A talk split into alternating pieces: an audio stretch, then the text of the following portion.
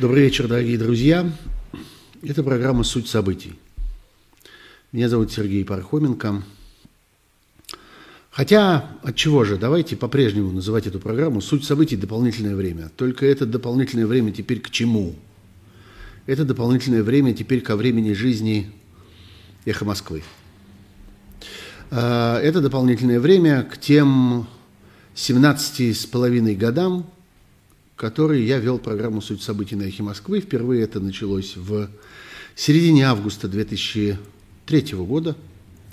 Вот, э, и продолжалось до сих пор. И должно было продолжиться сегодня. Э, на прошлой неделе, в пятницу, я, как обычно, попрощался с вами словами, что если все будет в порядке, то мы с вами встретимся через неделю. Мы встречаемся с вами через неделю, но встречаемся не совсем там, где я предполагал изначально. Мы встречаемся в моем собственном YouTube-канале. И я очень рад, что вас здесь стало столько, потому что буквально за последние сутки количество подписчиков здесь сильно выросло. И появилось много новых людей, появилось много, много новых голосов в чате. И вот сейчас я вижу, что больше двух с половиной тысяч человек – ждет начала, ждало точнее, начала нашего э, стрима, и они дождались, как ни в чем не бывало, и я этому очень рад, и я надеюсь, что их будет еще больше. Ну что же, вот теперь так. Сегодня, 4 марта, э, «Эхо Москвы» действительно прекратило свое существование не накануне, когда Совет директоров ЗАО «Эхо Москвы» принял решение ликвидировать радиостанцию и сайт – э, точнее радиоканал и сайт. А вот именно сегодня, когда это самое ЗАО принялось, э, так сказать, брать под контроль все то имущество, которое ему принадлежит, действительно принадлежит по российскому закону. И э, в том числе э, разные каналы связи, канал в Ютьюбе, который, конечно, обладал наибольшей ценностью, там было миллион, по-моему, и две десятых 1,2 миллиона э, подписчиков только, а сколько уж там было зрителей, вообще не счесть. Э, но и э, сайт «Эхо Москвы», несколько телеграм-каналов «Эхо Москвы», несколько аккаунтов в Твиттере, Инстаграме, Фейсбуке и так далее, и так далее. Все это перешло под контроль Э, э, вот этого самого э, под окончательный контроль ЗАО «Эхо Москвы», не редакции, потому что до сих пор это было, была та часть имущества, которая контролировалась редакцией, теперь не редакции, а самого этого ЗАО, и отправилась на слом, потому что, конечно, этому ЗАО ничего это не нужно.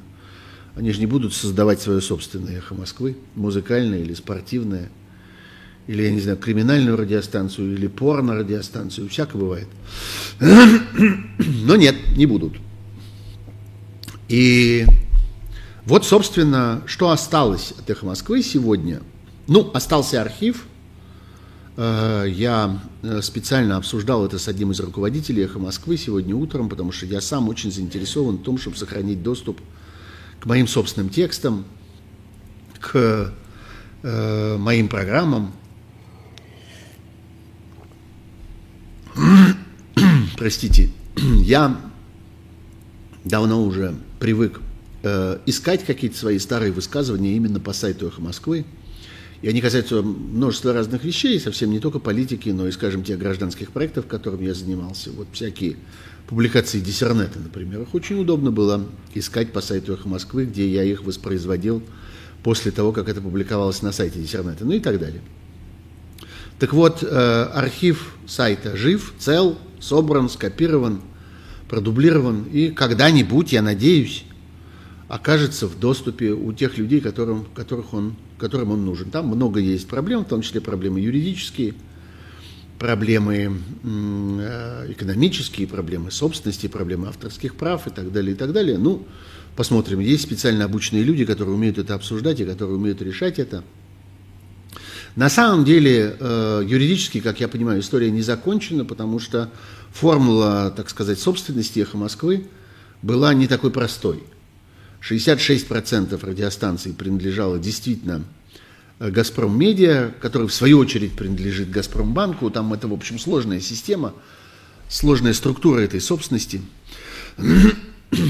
Вот. А, а, а остальные проценты, они там делятся сложным образом между некоторым количеством физических лиц и американской компанией, которая владеет, она тоже там сложная структура у нее внутри, но, в общем, короче говоря, у меня складывается такое впечатление, что вот эти миноритарные акционеры «Эхо Москвы», они еще, э, так сказать, посопротивляются. Но речь идет, конечно, не о восстановлении радиостанции. Я думаю, что им не удастся восстановить радиостанцию. Им удастся каким-то образом ущучить тех, кто эту радиостанцию закрыл.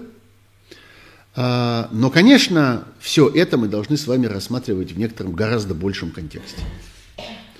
И вопрос о том, э, который я вижу в, в чате нашего с вами стрима, который довольно бурно развивается, простите, я не стал в этот раз тратить много времени на, так сказать, географические радости и на описание того, откуда только не пришли к нам наши, э, э, наши слушатели сегодня. Так вот, э, Э, так вот, вопрос не только э, э, в этом. Вопрос, который я вижу в нашем этом самом стриме, и который мне показался очень простым и очень правильным, это вопрос нашего слушателя по имени Федор Петербургский, который спрашивает, где теперь услышать голос лучшего радио России? Я бы этот вопрос немножко переформулировал, Федор. Я бы сказал, не где теперь услышать голос лучшего радио России, а когда теперь услышать голос лучшего радио России. Голос лучшего радио России вы услышите в другой России. В России, которая наступит после России сегодняшней. В России, которая опять будет жить. Потому что, и вот здесь я отсылаю вас к обложке, к анонсу нашего стрима, Россия разрушена. И мы можем с вами сегодня видеть это своими собственными глазами, как диктатор уничтожил громадную страну, пожертвовал ее за свои безумные э, мечты. Э, о чем мечты? Понятно, о чем мечты? О власти, причем о вечной власти. И превратил эту страну, э, ну, мы, к сожалению, много говорили с вами в последнее время о том, что Россия превращается в изгоя, в парию. Э, в Россия становится страной, где, с которой никто не хочет иметь дело. Сегодня это выглядит уже не так. Сегодня все, что мы говорили по этому поводу, так сказать, исторически устарело. Сегодня э, мы говорим о том, что э,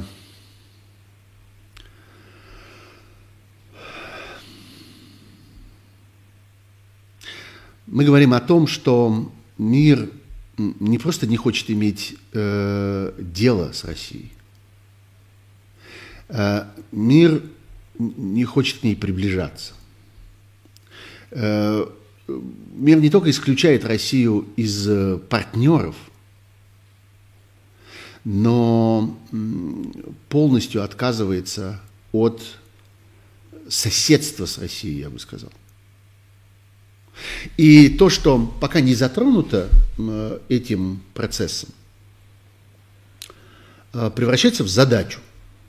Вот это тоже важная вещь, которую надо понимать, что э, на протяжении последней недели были совершены поступки, которые казались немыслимыми многие годы, пока это обсуждалось. И, кстати, если вы почитаете сейчас разных э, известных, авторитетных и э, достаточно, так сказать, э, обладателей высокой репутации э, в области политологии и политических прогнозов, вы увидите очень много раскаяния. Как-то многие политологи говорят, ну как же так, вот мы не предвидели, мы не предсказали, мы не смогли этого себе представить, мы не, э, не, не, не, просчитали достаточно глубоко и так далее.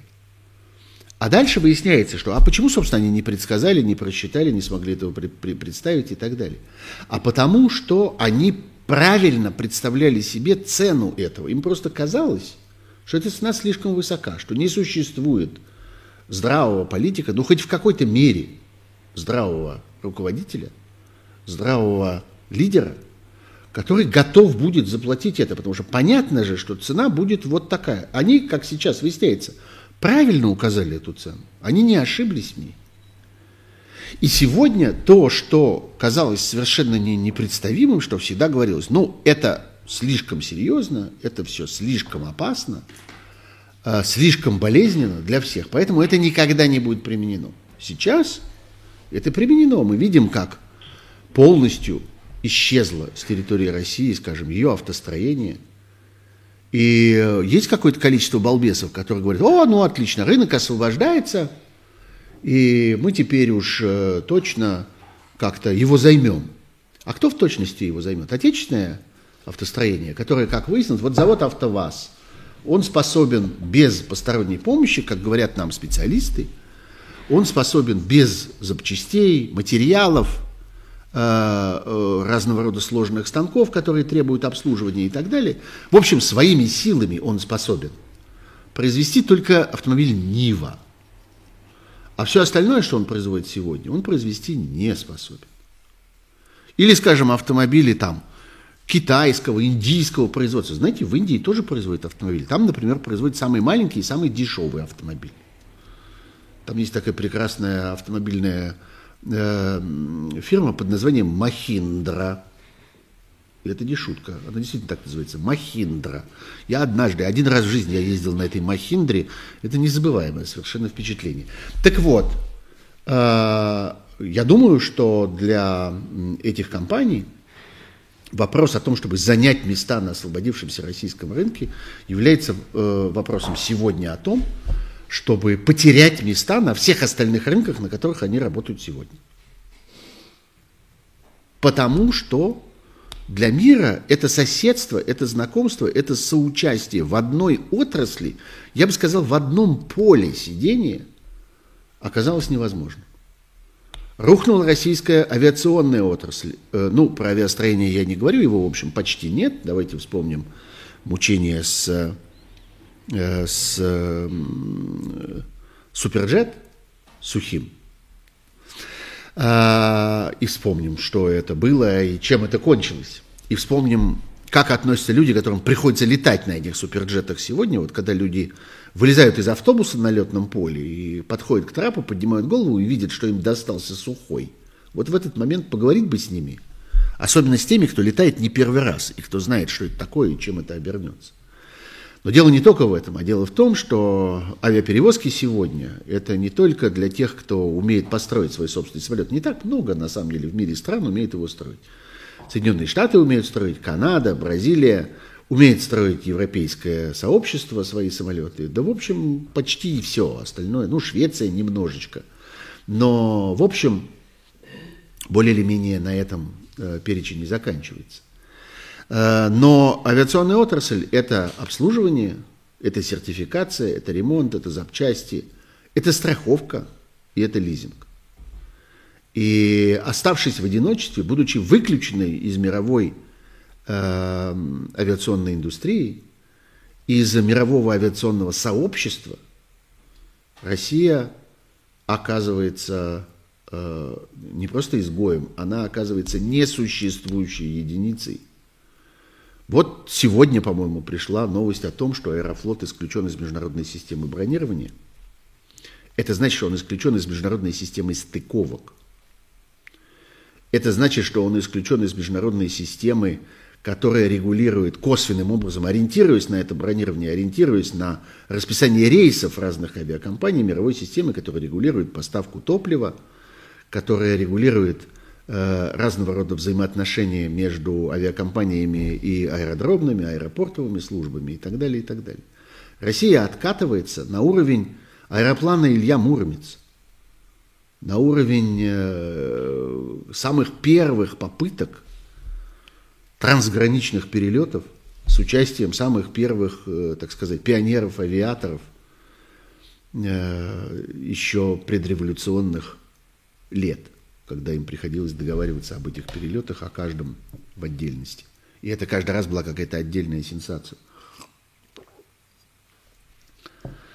Я говорю об этом, потому что это яркие, наглядные элементы э, крушения российского государства как современной, технологичной и, вот что самое важное, пригодной для жизни державы.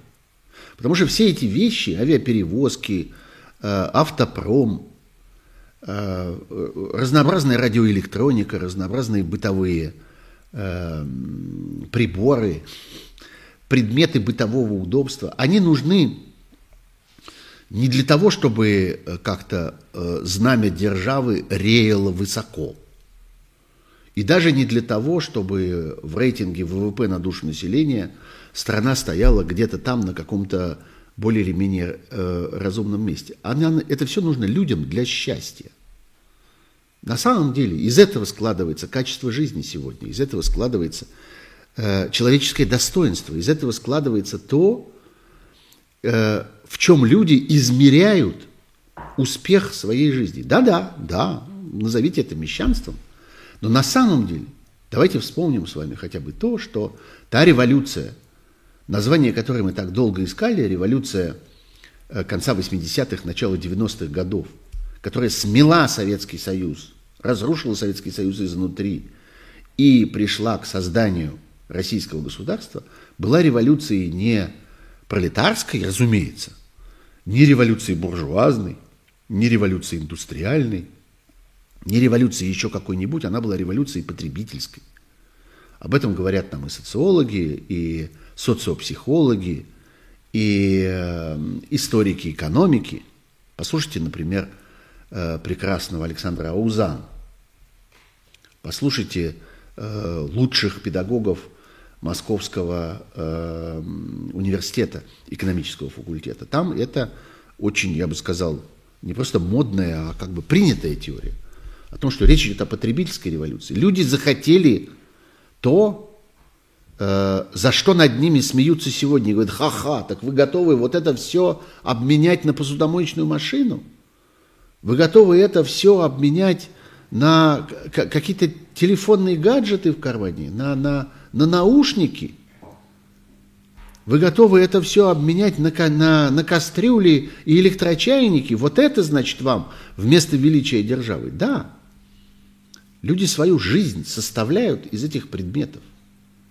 Им хочется, чтобы жизнь их была легкой, и им оставалось, оставала, она оставляла им время на э, какие-то действительно важные для них дела, на то, чтобы воспитывать детей, на то, чтобы выращивать сады, на то, чтобы делать научные открытия, на то, чтобы играть симфонии и всякое такое. Это, на это на все способен только человек, у которого есть посудомоечная машина и электрочайник. В обычном случае. Есть, конечно, всякие герои – но вообще-то это устроено так. Человеку современному нужен э, уровень жизни, нужно качество жизни, нужен определенный уровень комфорта, и нужно, а этот определенный уровень комфорта измеряется технологиями и доступом к этим технологиям. Microsoft остановил сегодня продажи. Что это означает? Э, это означает Word, Word и Excel. Это означает программы, в которых вы делаете свои презентации – это означает программы, в которых вы пишете свою музыку, кто вдруг ее пишет. Это означает программы, в которых вы что-то там чертите. А главное, это означает программы, в которых вы пишете и считаете, которые мы используем каждый день. И почтовые программы используют многие из нас.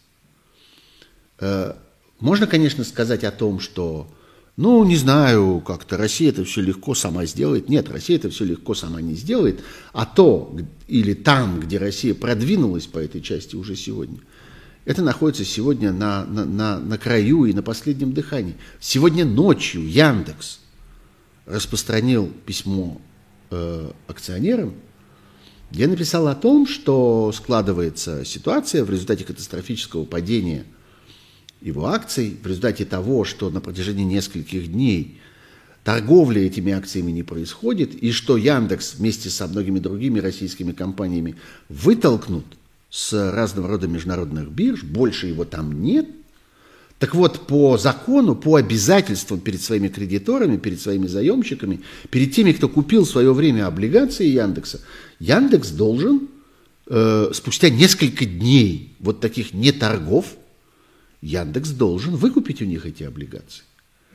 Это совершенно грандиозная сумма, и Яндекс предупреждает, ну, он не произносит слово банкротство, и специалисты тоже, они не торопятся со словом банкротство. Но слово дефолт они как-то шепотом, кончиками губ произносят. Речь идет о Яндексе, о самой высокотехнологичной, самой продвинутой, самой эффективной, самой визионерской компании в России.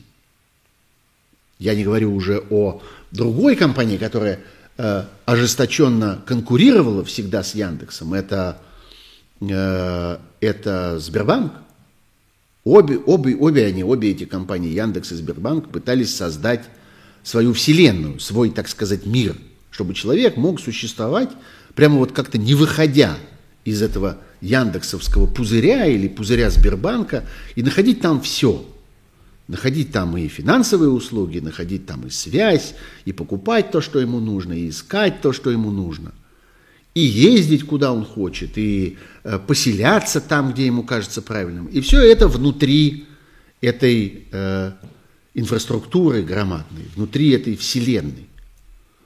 Обе эти вселенные разрушены, обе эти вселенные превратились в черные дыры сегодня. Все смеялись над тем, что акция Сбербанка стоит один цент. Это вчерашний рекорд. Говорят, такого не бывает, не могло быть теоретически, но только оно произошло на практике. И для того, чтобы мы не понимали, что это, для того, чтобы мы не поняли, откуда это взялось, для того, чтобы мы не могли оценить масштабов происходящего, сегодня был принят специальный закон. Если вы думаете, что этот закон касается только тех, кто пишет о каких-то армейских проблемах, кто является там, не знаю, экспертом по обороне и безопасности, кто понимает тактико-технических данных э, разного рода военной техники или тех, кто умеет считать потери, кто умеет отличать безвозвратные потери от небезвозвратных, кто умеет по косвенным признакам оценивать количество жертв. Вы думаете, только этих людей это касается? Закон, который был принят сегодня в трех чтениях одновременно, который ввел новую уголовную статью и назначил по этой статье разные сроки. От трех лет до 15. Я вам предоставляю самим проделать это небольшое упражнение, такой, я бы сказал, Эм, такая небольшая э, задача из учебника на умение пользоваться Гуглом. Поищите, пожалуйста, еще, за какие преступления преступнику полагается 15 лет. Вот просто поставьте себе такую задачу, поройтесь в интернете. Если вы и так не адвокат и не прокурор, и не знаете этого наизусть, тогда молчите, без спойлеров. А вот э, если вы нормальный живой человек – Э, то тогда вам придется погуглить. Так вот, э, до 15 лет, три года в соответствии с этим новым законом полагается за распространение недостоверных сведений о действиях вооруженных сил Российской Федерации. Любых действиях, любых вооруженных сил России.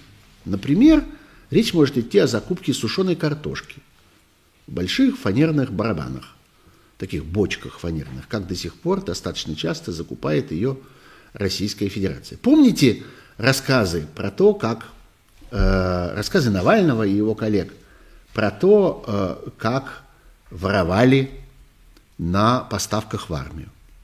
Вот за это теперь, вот только за это, отдельно от этого, отдельно от всех остальных законов о фейках, о клевете, о дефамации, о том, о чем отдельно за это, поскольку это касается армии, ведь нигде же не сказано, э, каких действиях вооруженных сил Российской Федерации. Не обязательно боевых действий, не обязательно действий на передовой, не обязательно речь идет о стрельбе из больших пушек или запуске больших ракет. Любых действиях, связанных с вооруженными силами Российской Федерации. Три года. То же самое в составе организованной группы – или сопровождающиеся подделкой доказательств. Знаете, что такое организованная группа? Это редакция.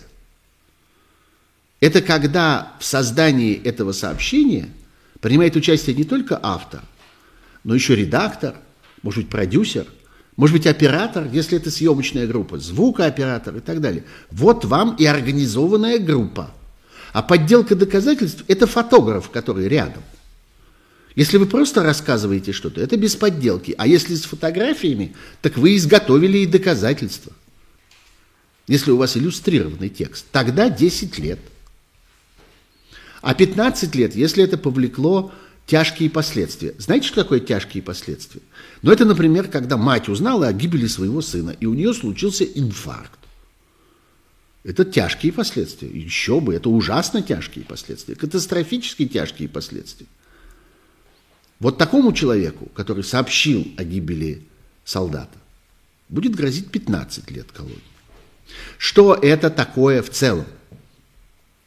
Это криминализация целой отрасли, целого вида деятельности. Вот на протяжении нескольких лет, с 2012 года по, собственно, 20 в основном, когда формировалось законодательство об иностранных агентах, можно было говорить о процессе, который называется, который определяется как криминализация правозащитной деятельности, или криминализация гражданского активизма, или криминализация менеджмента гражданских проектов, управления гражданскими проектами.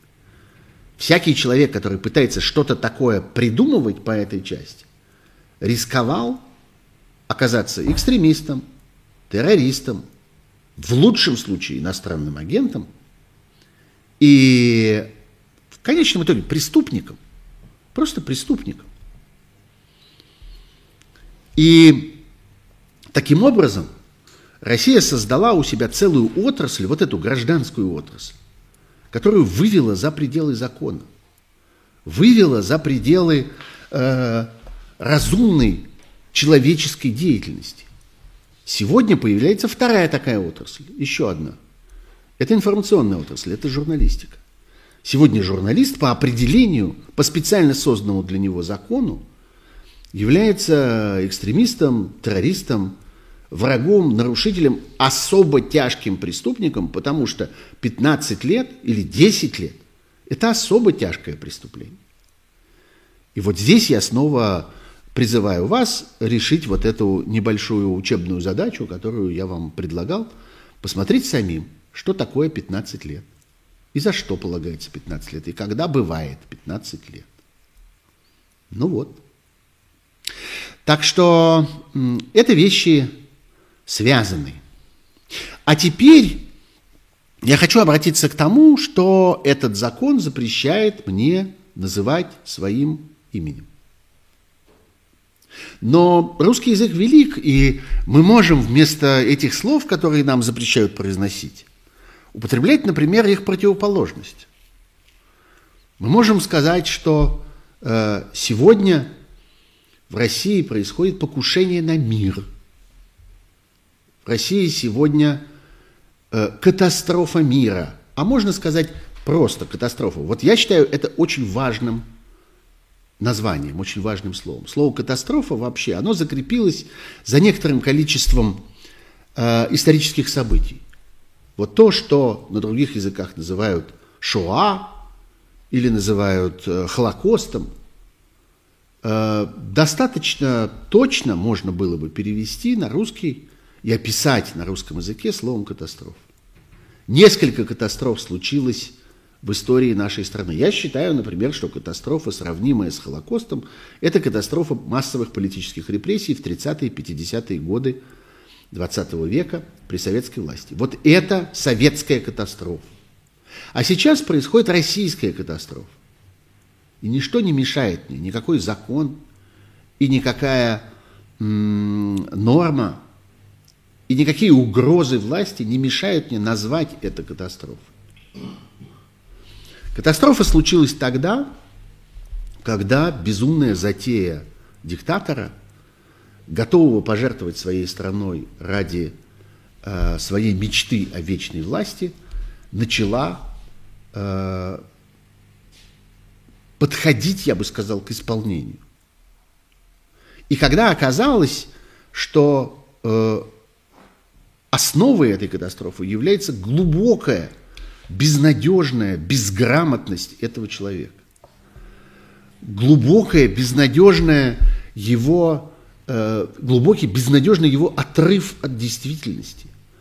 Я однажды это произносил уже здесь в эфире, и мне на это сказали, что ну что вы его выгораживаете? Ну вечно он у вас ни в чем не виноват. Вечно он бедненький ничего не знал, вечно он бедненький был не в курсе. Кстати, вы заметили, что мы все чаще и чаще, чаще обходимся без имени для этого человека, без титула для этого человека, без наименования для этого человека. Мы говорим просто «он», эта традиция существует в мировой культуре. Это традиция именования зла. Это традиция именования сатаны. Он, говорил, говорим мы, читая священные тексты, относящиеся, надо сказать, к самым разным конфессиям. Там есть эта игра, она есть не только в Евангелии, она есть не только у христиан. Он, иногда оно. Так вот, чего вы его выгораживаете, говорят мне. Почему он у вас оказывается не виноват? Как так выходит, что, ну, опять он по незнанию. Но это самое незнание является, может быть, главным, что привело нас к этой катастрофе, является главной виной его, главным его преступлением, главной, главным злодеянием, которое он совершил над нами. Он умудрился не знать, как устроен мир. Он считал, что у него есть армия, а ее нет. Он считал, что у него есть стратегии, способные с этой армией спланировать моментальную захватническую операцию, а их нет. Он считал, что его будут встречать с цветами, а никто не встретил. Он считал, что никто не посмеет перечить, что никто не посмеет сказать ему, что это катастрофа, которую он организует для своей страны, а вместе с нею для целого континента, для Европы. А это сказали все. Он считал, что никто не заинтересуется этой дальней окраиной, а она оказалась в центре Европы. И сегодня, пока я здесь говорю, готовится что-то грандиозное, готовится колоссальное, колоссальное выступление э, украинского лидера – повсюду, одновременно во многих городах выставляются громадные экраны, на которых он будет обращаться к э, людям. Это отсутствие интереса, правда? Это безразличие, правда? Это то, на что он рассчитывал, что он в одиночестве будет душить этого своего, э, эту свою жертву которую он хладнокровно наметил. Это и есть его преступление. И ужас заключается в том, что вот теперь эти люди не увидели, эти люди видят впереди только одно, только расплату. И это делает их отчаянными. У них нет обратного пути. Ни у кого из них больше нет обратного пути. Он был. И мы даже говорили с вами, помните, много лет говорили о том, что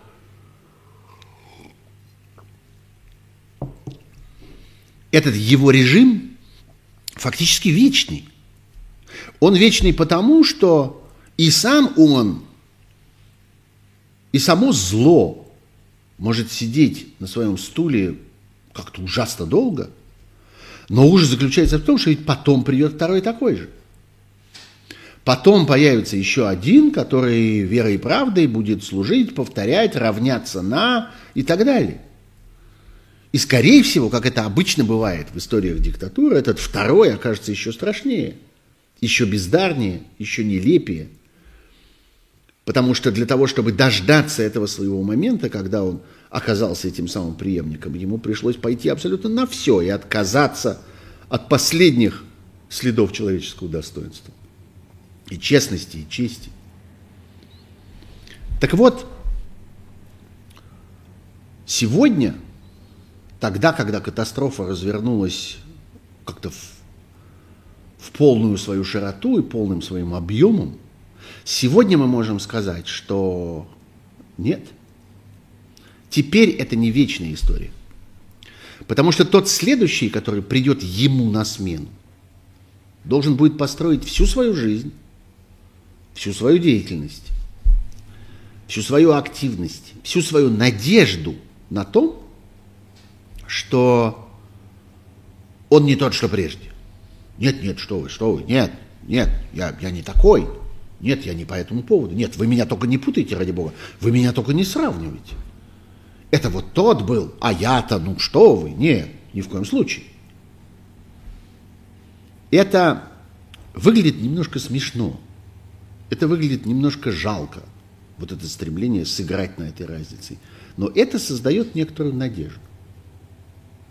Мы с вами жили еще несколько месяцев тому назад, еще несколько недель, а может быть даже несколько дней тому назад. Мы с вами жили с ощущением, что это навсегда. А сейчас мы можем сказать вам, вслед за замечательным автором э, одной книги, которая была посвящена последним дням Советского Союза и крушению советского мифа, советской идеологии, советского мироустройства и взгляда на мир, существовавшего в советское время.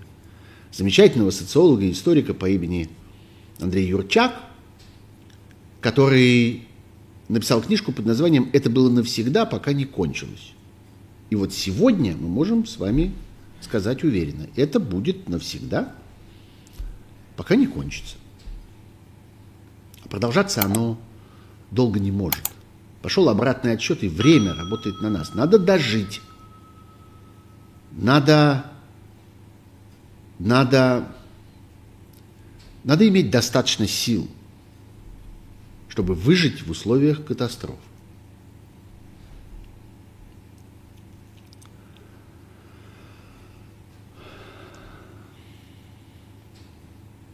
Вот в том, что происходит с э, медиа, я здесь хочу вернуться к этому сюжету. Мне кажется, что это тоже важно понимать. Есть еще один дьявольский замысел.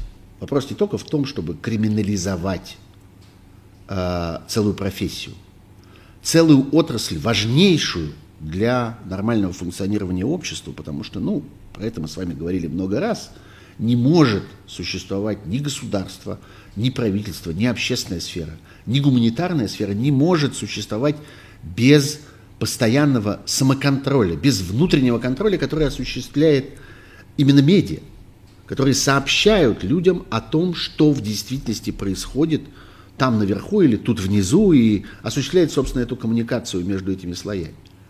Так вот, дело не только в том, что необходимо разрушить им эту связь, а в том, что они бы очень хотели, чтобы мы с вами отвлеклись на э, саму вот эту информационную среду, чтобы мы бесконечно обсуждали и пережевывали, и переживали.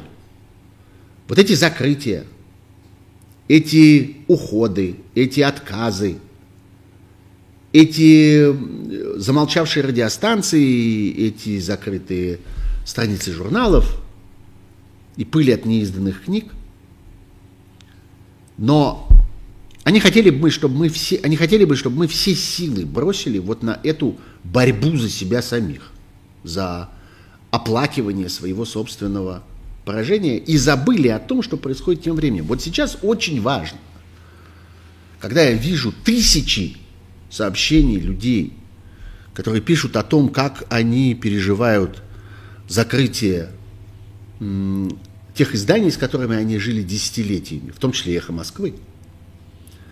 Как они не понимают, как они будут жить без этих голосов, без этих интонаций, без этих точек зрения, без этих уже привычных споров и столкновений.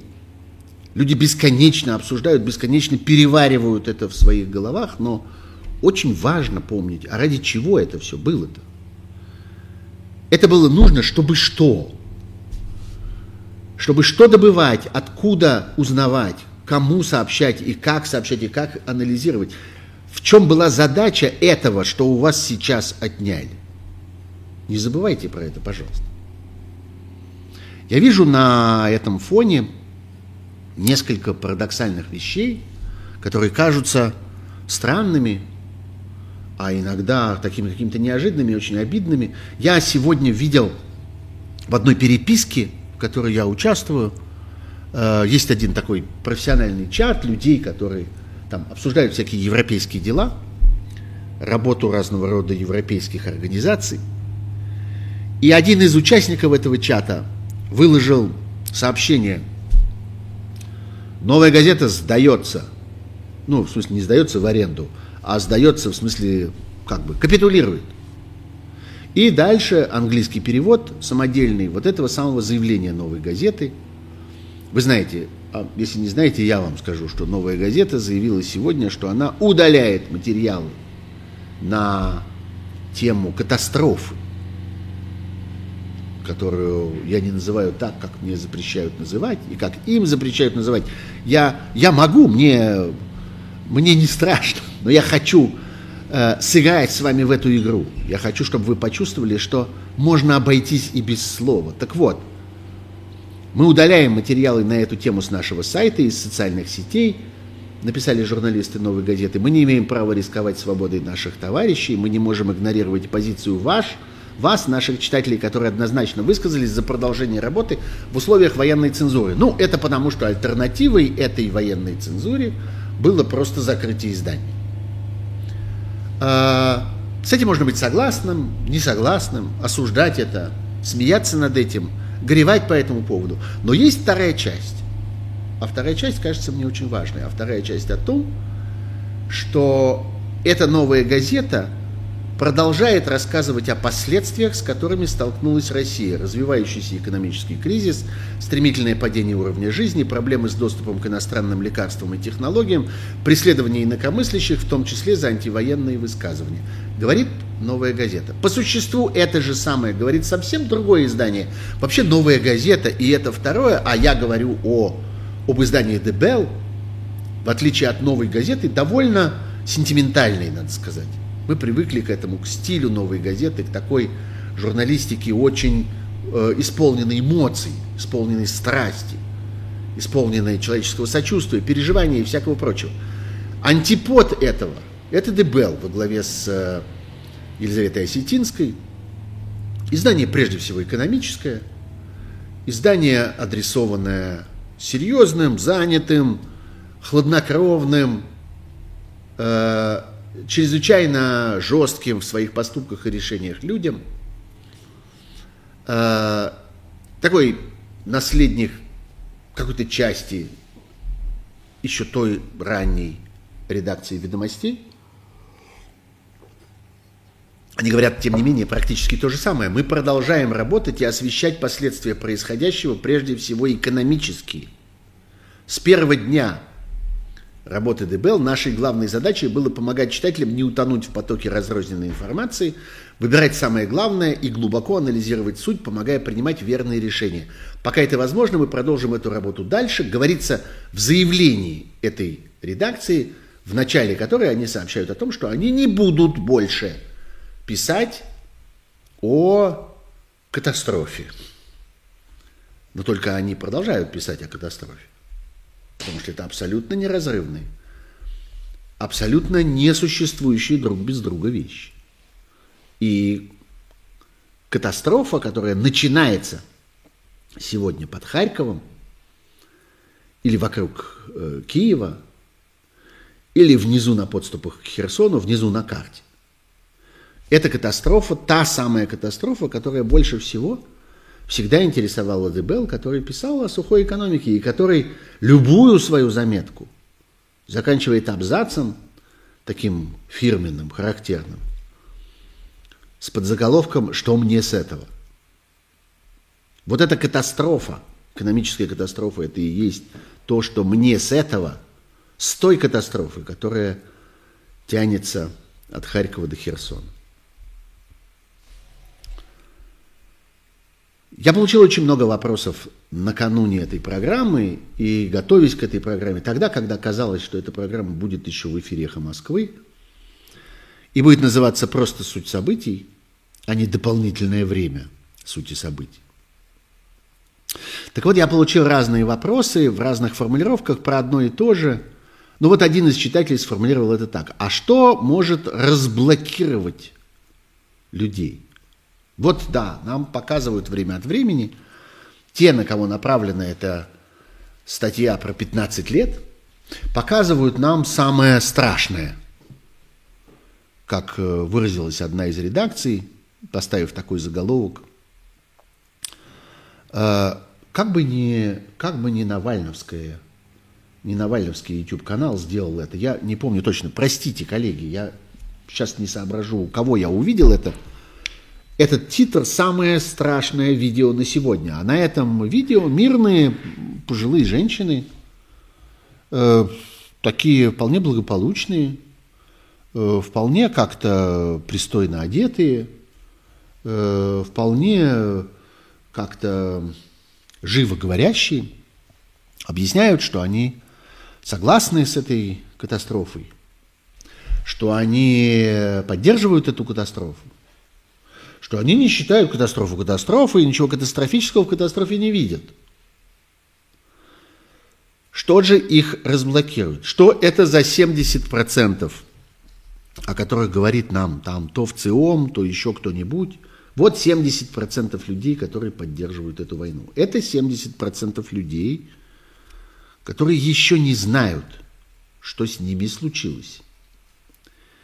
И Самое главное, которые не знают, что это случилось с ними.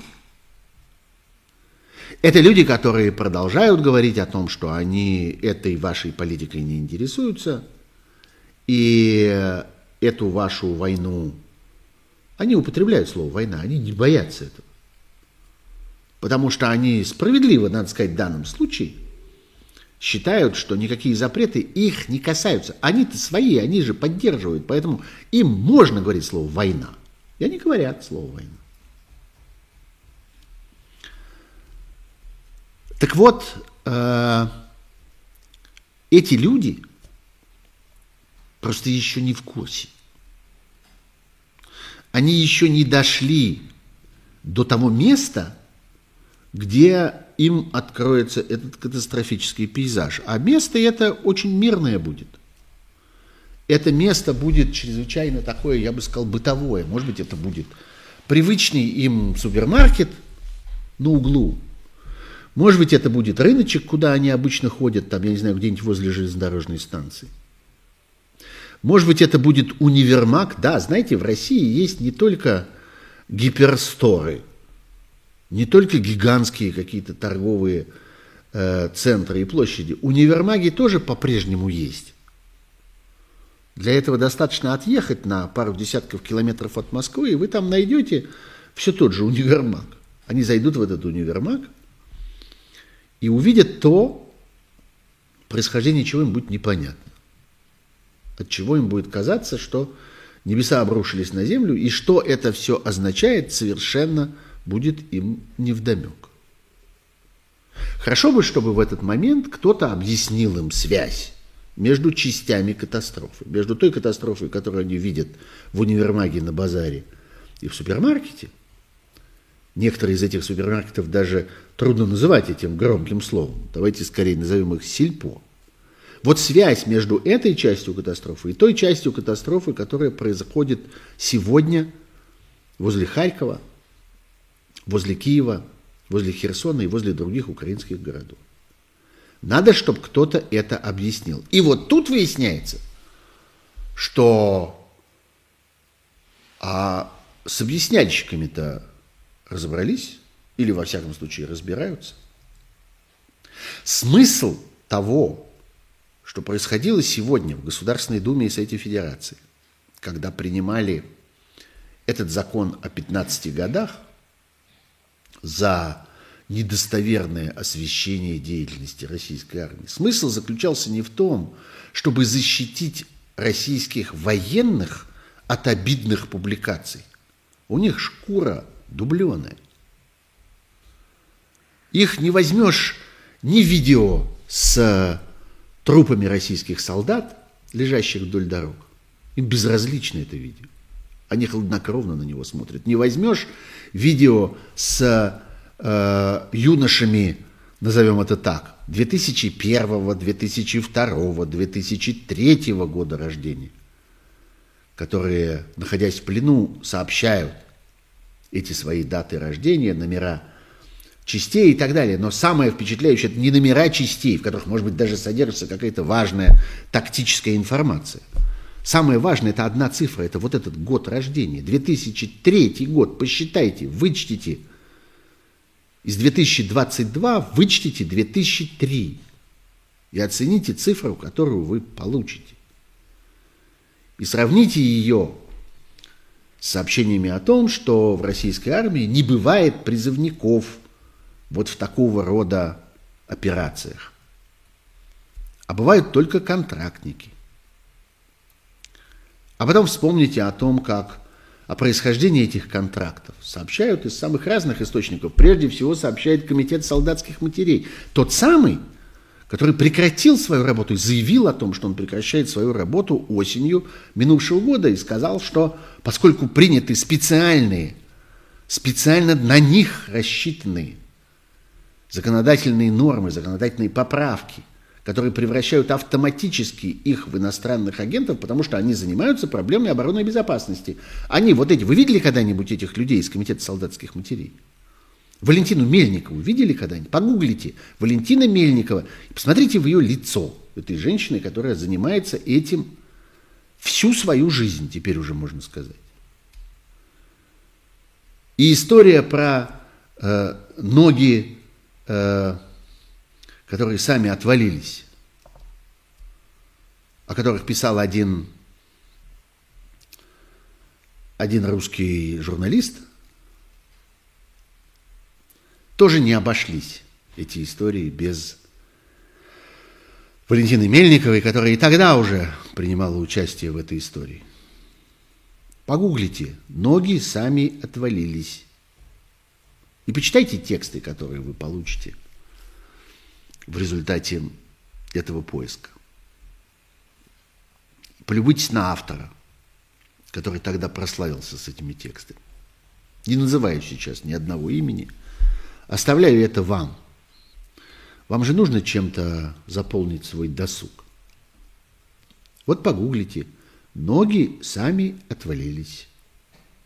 Этого будет вам вполне достаточно. Вы же забыли эту историю. Так вот,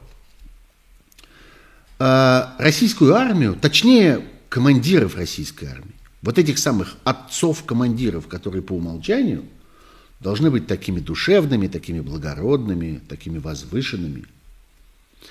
Их не проймешь чудовищными съемками с раздувшимися трупами, которых едят собаки. Их не проймешь историями про то, как э, Украина обращается в Международный Красный Крест – с просьбой выступить эту организацию посредником для того, чтобы собрать и вывести из Украины трупы погибших российских военных, в том числе 2001, 2002 и 2003 года рождения.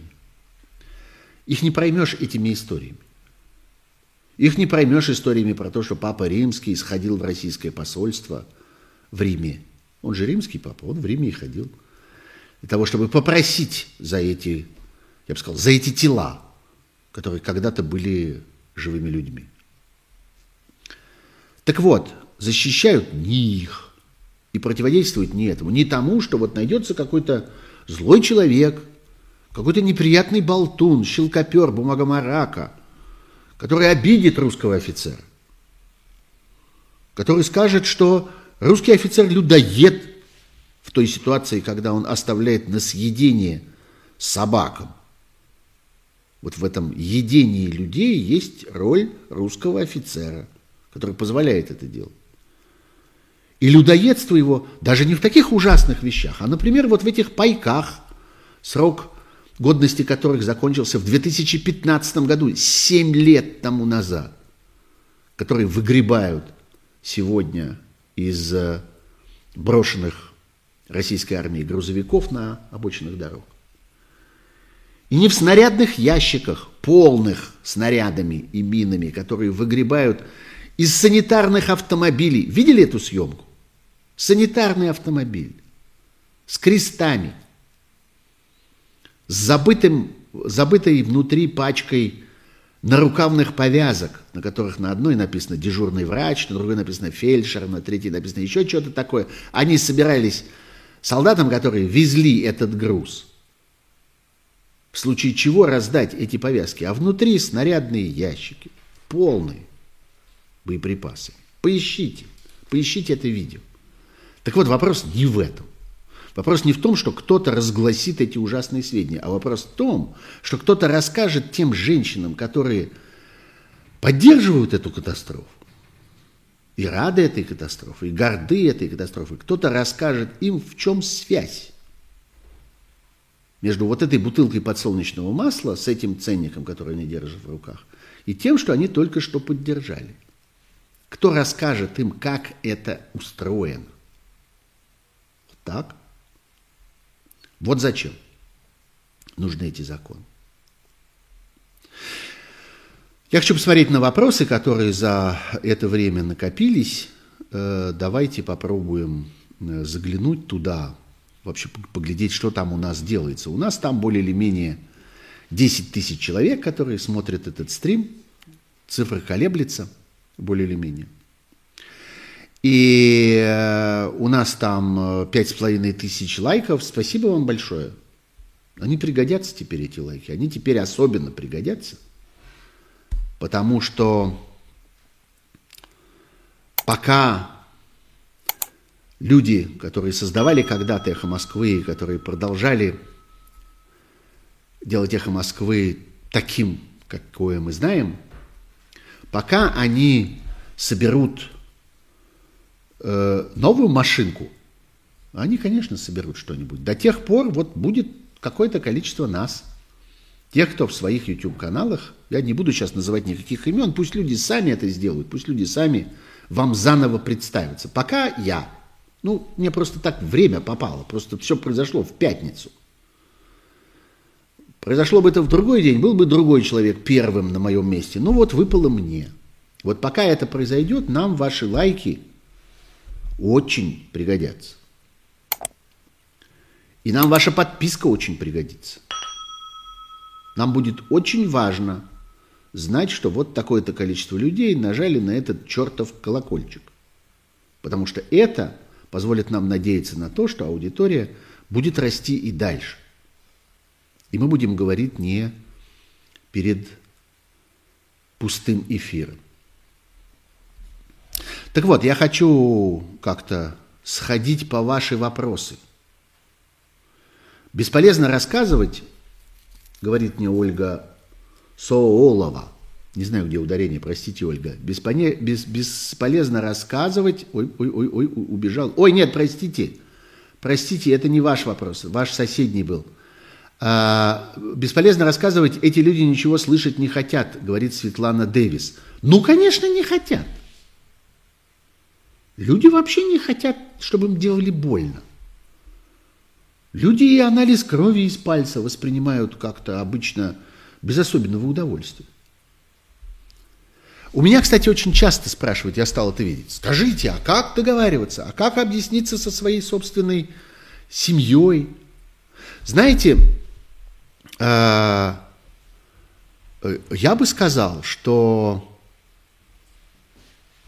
сначала дифференцировать собеседников. Я думаю, что в очень многих семьях есть люди, где есть члены семьи, которых просто не надо больше мучить. Есть пожилые люди. Не надо их тащить. Пусть они э, пусть они насладятся тишиной. Это, пожалуй, единственное наслаждение, которое он им оставил. Остальное все отнял. А вот люди относительно молодые, я бы сказал, люди активные. Знаете, есть такое демографическое понятие – активный возраст. Это люди, с которыми нужно разговаривать. И это люди, с которыми нужно разговаривать про обе части катастрофы. Вот что важно. И это люди, с которыми нужно разговаривать. Здесь у меня огромный опыт, и это опыт последнего адреса.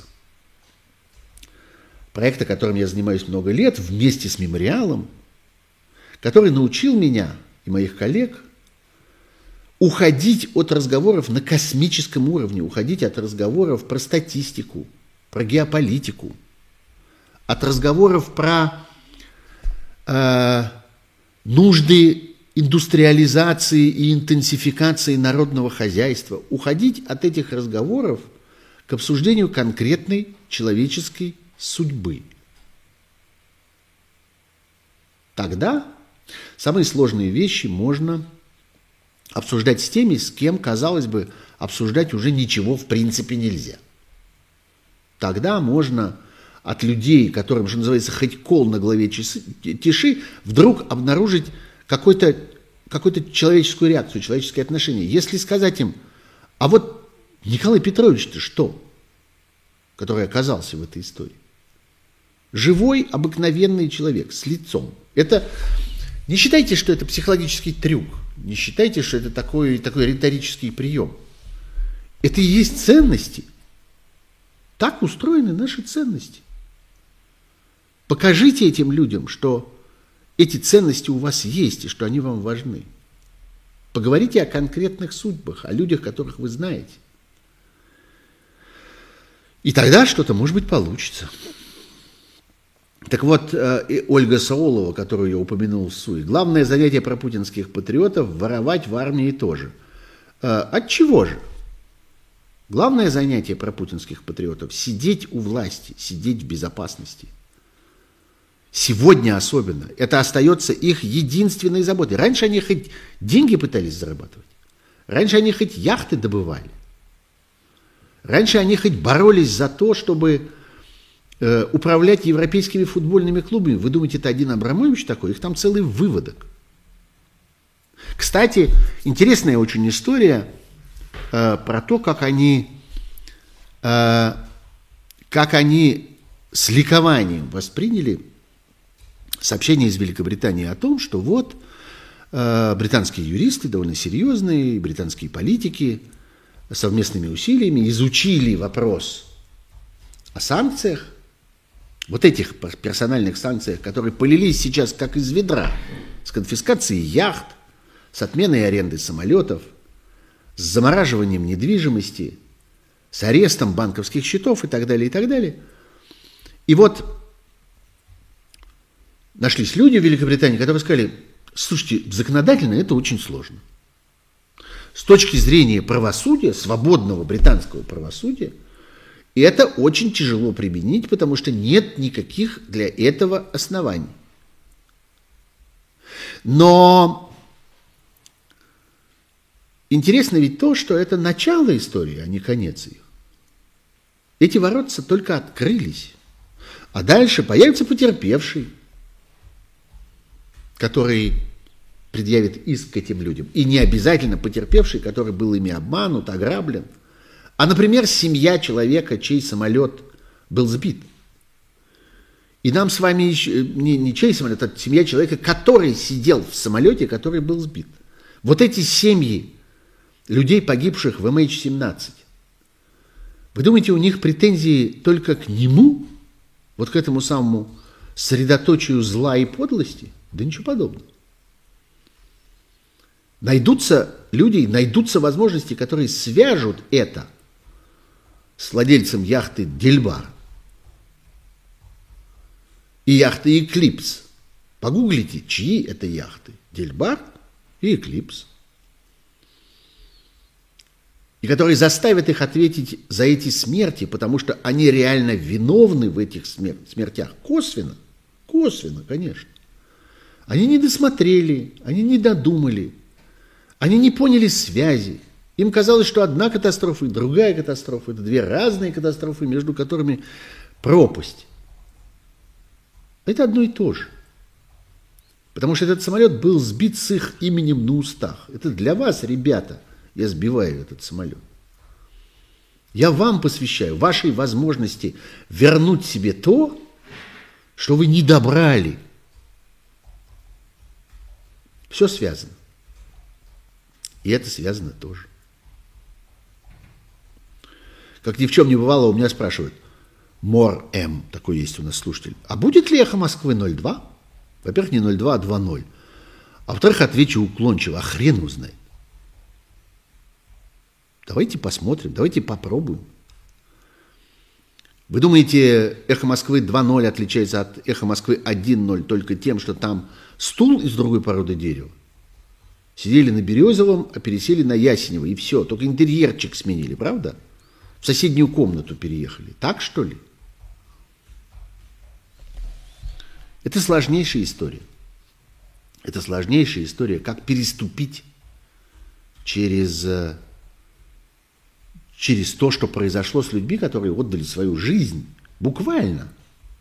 Люди, над которыми вы, к которым вы так привыкли, люди, к которым вы э, относитесь иногда довольно легкомысленно, ну, как относятся люди к членам своей собственной семьи. Ну, а что особенно беречь двоюродного брата?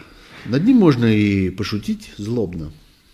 Так вот эти люди, тем не менее, отдали 30 э, с лишним лет своей жизни, чаще всего половину своих жизней, а те, кому нет 60, так больше половины. Посмотрите на людей, которые делали «Эхо Москвы», мысленно прикиньте их возраст, выберите из них тех, кого, кому нет 60, и отдайте себе отчет. Больше половины жизни. Гораздо больше половины жизни чаще всего. Ну вот. Мор М, не за что совершенно извиняться. Я не, не придираюсь к вашим цифрам. Это была шутка. Не волнуйтесь, вы задали правильный вопрос. Просто преждевременный. Очень торопливый. Никто не знает этого сегодня. А, что теперь будет с Казахстаном? Будет сопротивляться будет сопротивляться так же, как сопротивляется любое живое существо, оказавшееся на, на краю воронки, куда засасывает. Будет э, отпрыгивать назад. Вот что будет с Казахстаном. Несомненно. А что же еще с ним может быть? Э, ну что, пошли обратно и попробуем из тех ранних вопросов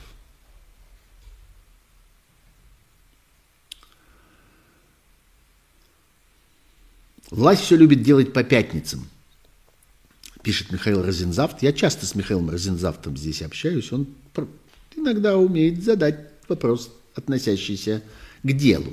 Так вот, власть все любит делать по пятницам, иностранных агентов тоже по пятницам объявляют. Ну да. А вы думаете, это случайность такая? Нет. Это просто еще одно представление о том, как устроен мир, представление, которое не имеет ничего общего с реальным этого мироустройством. Эти люди по-прежнему делают всякую дрянь по пятницам, потому что, как известно, по субботам и воскресеньям газеты не выходят. Они же помнят, что там газеты, и лучше бы, чтобы газеты не вышли, поэтому у них с тех пор еще застряло в их гнилых мозгах, что лучше по пятницам, потому что в субботу и воскресенье меньше народу узнает. Люди же газеты читают, как они думают. Давайте э, атомизируемся, пишет мне Дермеццо. Будем подписываться на каждого по отдельности. Ну, какое-то время, наверное, да. А там дальше посмотрим. Там дальше, наверное, знаете, это как в первичном бульоне. Сначала плавали, плавали какие-то отдельные, отдельные одиночные инфузории туфельки, какие-то одиночные одноклеточные, а потом стали они собираться в какие-то более сложные организмы. Так, я думаю, и здесь будет. И это касается совсем не только тех, кто, кому мы привыкли по эху Москвы. Это касается громадного количества людей, которые сегодня объявлены в России преступниками. Они будут искать возможность для продолжения своей профессиональной жизни. Те, кто оказались за пределами России, громадная волна иммиграции уже сегодня выплеснулась из России в последние дни – и это чаще всего люди, которые бегут не от опасности, это люди, которые бегут от невозможности дышать дальше, в том числе дышать профессионально. Профессиональное дыхание – очень важная часть. Так что да, постепенно. Сначала на каждого по отдельности, а там, глядишь, чего-нибудь э, слипнется, что-нибудь такое образуется. И трафик этот как-то закрутится винтом, и будет удобнее э, иметь с ним дело.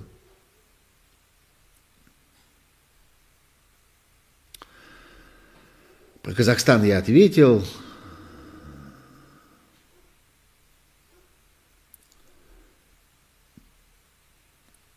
Вождю, пишет мне слушатель совершенно уж непроизносимым, каким-то нелепым, длинным из многих букв ником, вождю в день собственной кончины стрёмно стать главным ньюсмейкером по такому малоприятному поводу. И он хочет утащить за собой побольше народу. Что это сюжет из рассказа, а вы о чем подумали, товарищ майор? Ну, давайте я скажу, о чем вы подумали. Вы подумали о разговорах про то, что ему осталось по тем или иным причинам недолго, и он хотел бы... Ну да, этот, э, этот синдром э, известен психиатрам, известен врачам, причем врачам, надо сказать, самых разных специальностей. Он известен э, онкологам, как люди со страшным смертельным онкологическим диагнозом иногда звереют, по-разному себя ведут. Некоторые становятся прекрасны, некоторые погружаются в себя, и некоторые придумывают какие-то какие особенные, особенные произведения в этот момент, а некоторые звереют и пытаются утащить с собой какое-то количество людей. Но надо сказать, что этот эффект известен и врачам других специальностей. Он известен венерологам. Про людей, заразившихся сифилисом, которые или гонореей, мягким или твердым шанкром, которые пытаются эти свои шанкры разнести и поселить на как можно большее количество партнеров, потому что им обидно одним. Эти же рассказы известные психиатрам. Эти рассказы известны даже дерматологам про людей, которые суют свои язвы, свою чесотку и свои всякие неприятные, э, взявшиеся иногда, иногда просто от каких-то проблем с гигиеной, свои неприятные болячки суют другим в толпе в автобусе, надеясь, что и этот домой принесет. Это известный эффект, медицинский эффект. Мы имеем дело сегодня с ним, с человеком, который действительно решил, что он может себе это позволить. Которому действительно кажется, что он остался один на один с этим решением. Ну, я надеюсь, что это не так. Я надеюсь, что технологически на пути к этому решению – стоят какие-то люди, которых я даже не могу назвать разумными. Я не думаю, что там какие-то особенно разумные рядом остались. Но люди с сохранившимся рефлексом. И эти люди, я сейчас не говорю ни про какие там злодеяния, кого-нибудь стукнуть по голове, что-нибудь затянуть на горле или что-нибудь такое еще ужасное. Не про это речь. А вопрос просто в том, что так ведь бывает, мы в кино это видели, когда человек долбит и долбит и долбит и долбит по кнопке, и пальцем в нее тычет и тычет, потом кулаком стучит, потом локтем нажимает. А оно не работает. Я вот надеюсь на такую сцену. На то, что оно и выстрелит-то не выстрелит. Так, знаете, как просроченный огнетушитель. Нажимаешь, а он что-то пошипел, посвистел, трубой своей помахал, а пены-то никакой нет. Но только рассчитывать на это нельзя. Но только нельзя строить на этом какую-то стратегию. Можно на это надеяться, ну, мы не прочь надеяться. Даниэль Рогинский просит меня рассказать о Мединском. А что о нем рассказывать? Жулик и жулик. Я как-то вплотную столкнулся с Мединским в свое время э, на почве диссернета. Помните, была такая большая-пребольшая история. У Мединского три диссертации. Две ворованные, и диссернет это обнаружил и продемонстрировал, а одна идиотская. Мединский идиот со справкой – и справку это выписало ему целое научное сообщество историческое. Целый э, экспертный совет по истории Высшей аттестационной комиссии Российской Федерации выписал ему справку о том, что он неграмотный дебил. попытавшийся продать эту свою неграмотность за какой-то новый вид науки. Но ничего на самом деле нет э, удивительного в том, что именно он возглавляет вот этот симулятор переговоров. Он создавал военно-историческое общество, создавал вообще весь подход этот, ну не создавал, а, так сказать, собирал из кусочков, которые ради, э, еще гораздо до него образовали там разные лжеученые, вот этот подход к истории, как подход к такой штуке, которая не существует. Нет никакой истории, нет никаких фактов, нет никаких событий, нет никаких знаний, ничего нет. Есть только две вещи. Есть только мое произвольное мнение и есть моя нужда. Вот как мне надо, кому мне? Ну, мне, государству. А почему государство это вы? Ну, я считаю, что я. Вот как нам с государством надо, вот так оно и будет функционировать. А знания никакого в истории нет. На этом построено военно-историческое общество. Целая такая машина, целая фабрика исторического вранья. И эту дрянь они залили ему в уши. И он так с полной головой этой дряни и живет. А знаете, почему с полной головой? Потому что там ничего раньше не было. Легко заливать в пустое. Если у вас есть полая емкость, вот эта полая голова, в нее легко залить, но они и залили. Человек от скуки, от тоски, от одиночества, от бессмысленности своего существования, от понимания того, что впереди нет ничего – он и увлекся. И, как говорят нам нынешние его собеседники, свихнулся на этом, буквально свихнулся, долгими часами обсуждая. И вот теперь э, этот человек, изобретатель военно-исторического общества и создатель трех фейковых диссертаций, две ворованные, одна идиотская, безграмотная, нелепое, наглое. Он теперь глава комиссии по переговорам, а, глава переговорного состава, так сказать. Знаете, чем это удобно? А тем, что можно всегда отказаться.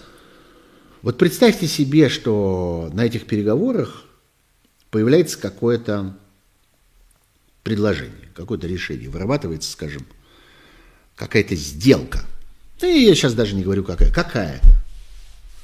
А потом эта сделка предъявляется к исполнению. И та вторая сторона говорит, подождите, ну мы же договорились. Всегда в ответ этой второй стороне можно сказать, в каком смысле мы договорились? Мы не договаривались, вы договорились с попугаем. Ну так э, у попугая и спрашивайте. Знаете, это как в ту прежнюю эпоху э, Сбербанка еще когда он не был вот этой самой высокотехнологичной вселенной и не знал, что он кончит в помойке с акциями по цене одна копейка, один цент, ну, что, впрочем, разница не очень большая. Так вот, э, помните эту знаменитую фирменную сбербанковскую фразу? Вот вам где карточку выдавали, вот туда и идите, женщина. И там ожидайте. Вот это история про Мединского. Вы с кем договаривались? С попугаем? Идите спросите с попугая. Вам попугай исполнит. Что там? Не я же вам обещал, а попугай. Немного есть людей, которые готовы э, работать попугаем. Этот согласился. Думаю, что у него, как у человека очень глупого и самонадеянного, есть ощущение – что он этим попугайством заслуживает себе какое-то прощение, что потом, когда придется платить, когда впереди появится виселица, он сможет сказать, погодите, погодите минуточку, погодите, я же переговоры вел, я старался. Вы знаете, я же очень э, как-то, вы же видели, мне и руку пожимали на переговорах. Вот же хроника, как мне руку пожимают ну, как-то мучаются, как-то морщатся, э, отводят глаза в стороны, играют желваками, но пожимают же. Что же вы меня на виселицу-то тащите? Не надо мне на виселицу. Я хотел как лучше. А впрочем, я согласен с теми, кто именно сегодняшний день и именно сегодняшнее решение вот с этим 15-летним законом приводит как э, приводит как интересную версию того, что однажды нам предстоит увидеть в итоге. Для кого принят этот закон? Кто те люди, которые злонамеренно исказили картину катастрофы? Кто те люди, которые не позволили увидеть эту катастрофу, а значит предотвратить ее? Кто они? Это те люди, которые приняли этот закон. Ну вот им и 15 лет. Все отлично получилось. В составе организованной группы, и мы знаем эту группу, мы видим, мы знаем численность этой группы, мы видели эту численность на табло для голосования. С изготовлением, обильным изготовлением, богатым изготовлением э, фальшивых доказательств, все как написано, все как предусмотрено в трех пунктах этой новой уголовной статьи. Эти люди себя ясно увидели в зеркале. Но им почему-то показалось, что больше никто не видит. Я вижу. И вам предлагаю посмотреть. Этот закон для них. И мы увидим этих людей, авторов этих законов, произносящими номер этой статьи в момент тюремной переклички. Знаете, вот по некоторым внутренним протоколам, когда надзиратель заходит в камеру, заключенному полагается прокричать свое имя, статью, а в некоторых случаях какую-то очень отдаленную дату, дату освобождения. Я бы советовал этим людям учиться произносить эту цифру. Постепенно как-то обкатывать во рту номер этой статьи. 207.3 Уголовного кодекса Российской Федерации. Учите, пригодится. Для себя приняли. Для себя заготовили. Ну, еще немножко вопросов. Буквально несколько минут. А... В элитах начался ли разброд и шатание? Э, спрашивает у меня, видимо, Галабука. Э, это остановит безумство? Ну, во-первых, я небольшой любитель слова элиты. Какая уж там элита? Вы этих людей видели? А, ну, окей, хорошо, не будем придираться к терминам, не будем, как э, э, говорили на одной радиостанции, не будем устраивать здесь филологический семинар. Элиты так элиты. А, мы видим пока некоторые признаки понимания. Мы видим пока некоторые э, свидетельства того, что общая картина катастрофы некоторым людям видна. Ну, это неудивительно, эти люди создавали большие бизнесы. Это только только кажется иногда, что да ну, что там было делать, они просто украли и все, они там утащили в приватизацию на залоговых аукционах, ничего подобного.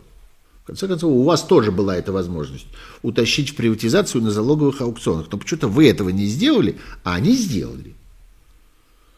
Поэтому нет-нет, это все требует умения анализировать, сопоставлять вещи, брать на себя инициативу, принимать мужественные решения – и главное, видеть общий пейзаж, видеть общую перспективу.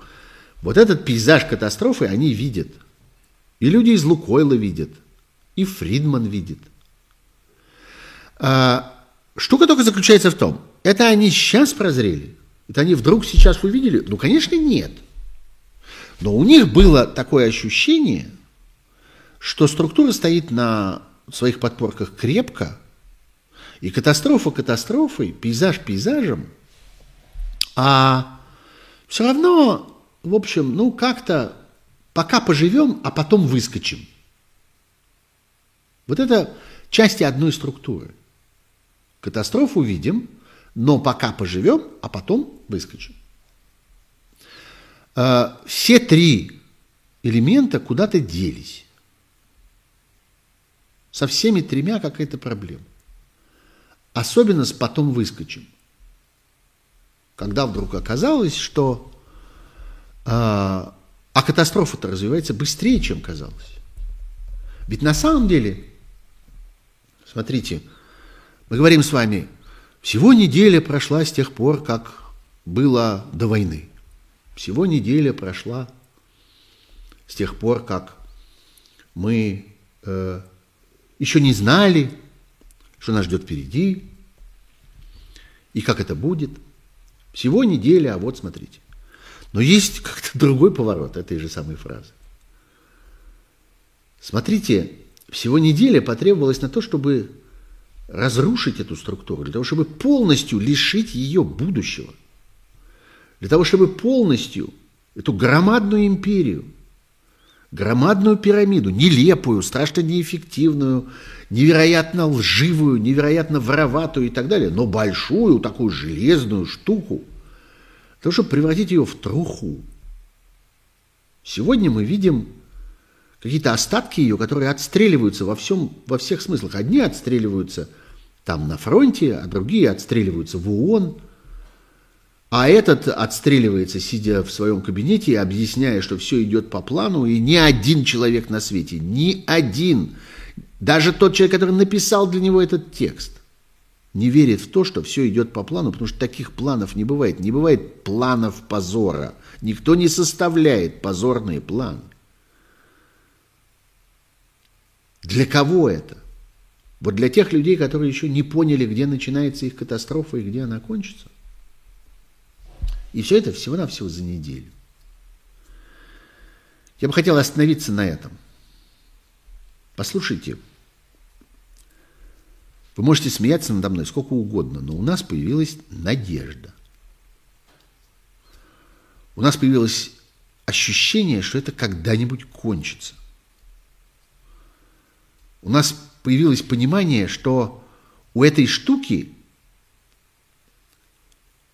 есть края, есть вот эти вот, то, что я упоминал уже, вот эти борта водоворота, поля водоворота, не знаю, как это назвать, вот эта вот штука, вот, которая вокруг водоворота кругами, от которой сейчас отскакивает в одну сторону Акаев, в другую сторону отскакивает Эрдоган. В третью сторону Алиев отскакивает. И Лукашенко попробует отскочить.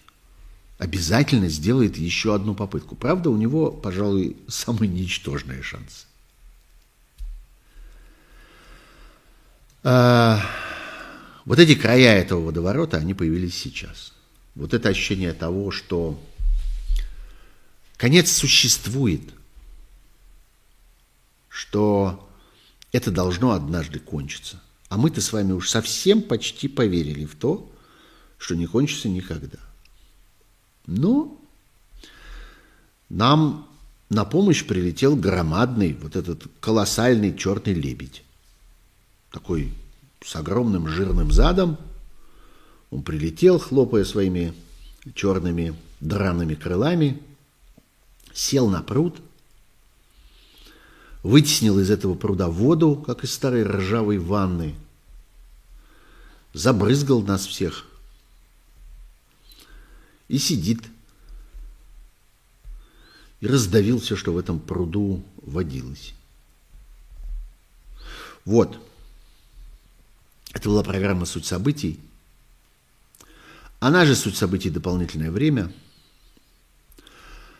Пожалуйста, не забывайте следить за этим каналом. В нем будет происходить много такого, чего вам по известным причинам станет не хватать. в скором времени, чего не хватает уже сегодня. Следите за этим каналом, следите за телеграм-каналом Пархом Бюро. Подписывайтесь и на то, и на другое. Потому что и в одном канале, и в другом канале говорят о вещах,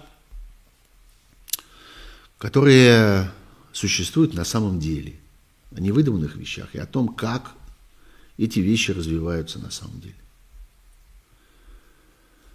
Был э, один автор одного замечательного YouTube-канала, который говорил, подписывайтесь на наш канал, здесь говорят правду.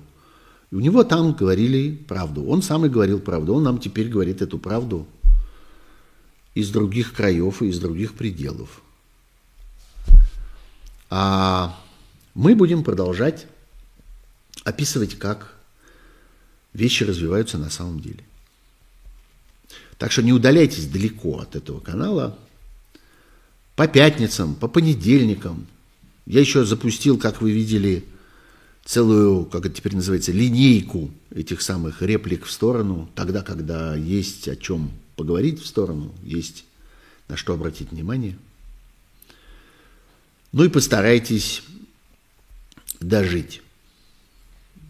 Постарайтесь э, найти в себе силы пережить то, что происходит сегодня, и то, что вам приходится видеть своими собственными глазами. Многие из вас не думали, что когда-нибудь это увидят. Я тоже не думал. Ну и что ж теперь, не смотреть, что ли? Это была программа «Суть событий», она же «Суть событий. Дополнительное время». Я Сергей Пархоменко. Всего вам хорошего. До свидания. Увидимся на этом канале. Пока.